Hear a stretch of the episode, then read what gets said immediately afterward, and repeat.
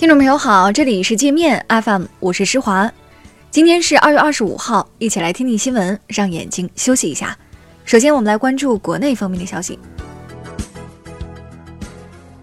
中办国办发文要求建立地方党政领导干部食品安全工作责任制，将食品安全纳入地方党政领导考核指标。为了防止狂犬病对国民造成致命伤害，国家疾控中心主任呼吁强制对狗注射疫苗，并将狂犬病犬只的管理纳入基层考核指标。今日沪深两市股指双双大幅高开，券商股集体涨停，沪指突破两千九百点，深成指突破九千点，创业板指收复一千五百点，两市早盘成交额超万亿元。据工信部消息，全国政府部门、大型国企已清偿拖欠民企账款超过一千六百亿元，农民工工资、民生安全工程欠款得到优先清偿。渤海天然气勘探获得重大突破，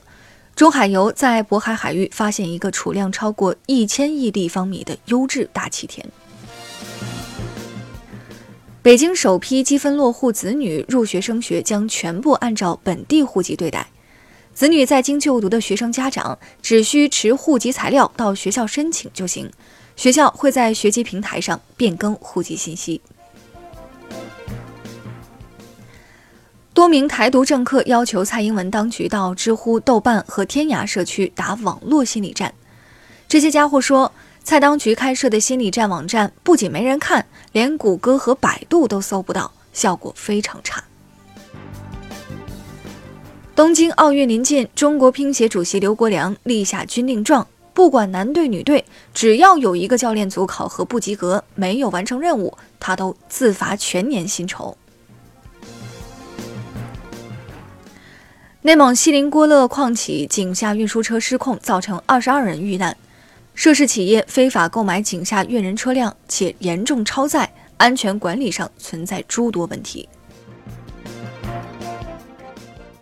四川自贡荣县两天内连续发生三次地震，其中两次地震震级在四点五级以上，已造成两人遇难。当地居民曾反映，由于开采页岩气，经常放炮，常有小地震。赵薇空手套白狼被法院一审判赔十七名股民四十八点八万元后，赵薇和公司祥源文化上诉，请求法院撤销一审判决，驳回股民全部诉讼请求。大连一个养殖场盗猎一百头斑海豹幼崽，导致大批海豹幼崽死亡，当地警方已抓获八名当事人，另有四人潜逃。警方发布通缉令后，已有两人投案自首。我们再来关注国际方面的消息。第七轮中美经贸高级别磋商结束，双方在技术转让、知识产权保护、非关税壁垒等方面取得实质性进展。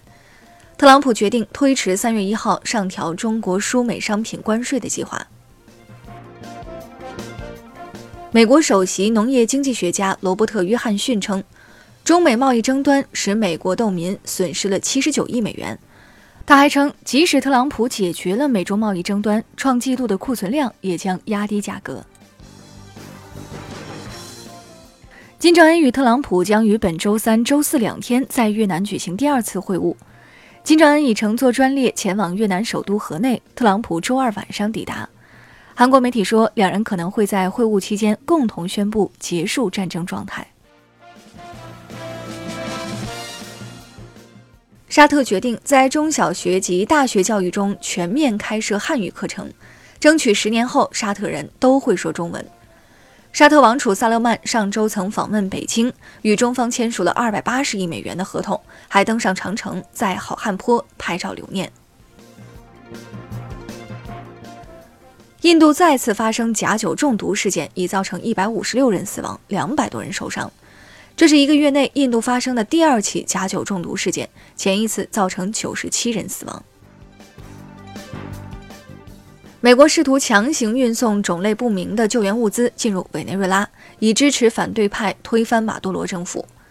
参与物资转运者打着红十字旗号行动。国际红十字会说，这些人都是假冒的，要求立即停止此类行为。第九十一届奥斯卡颁奖典礼获奖名单出炉，《绿皮书》获最佳影片奖，拉米·马雷克和奥利维亚·科尔曼分获最佳男女主角。电影《罗马》获最佳导演和外语片奖，Lady Gaga 凭《Shallow》获最佳原创歌曲奖。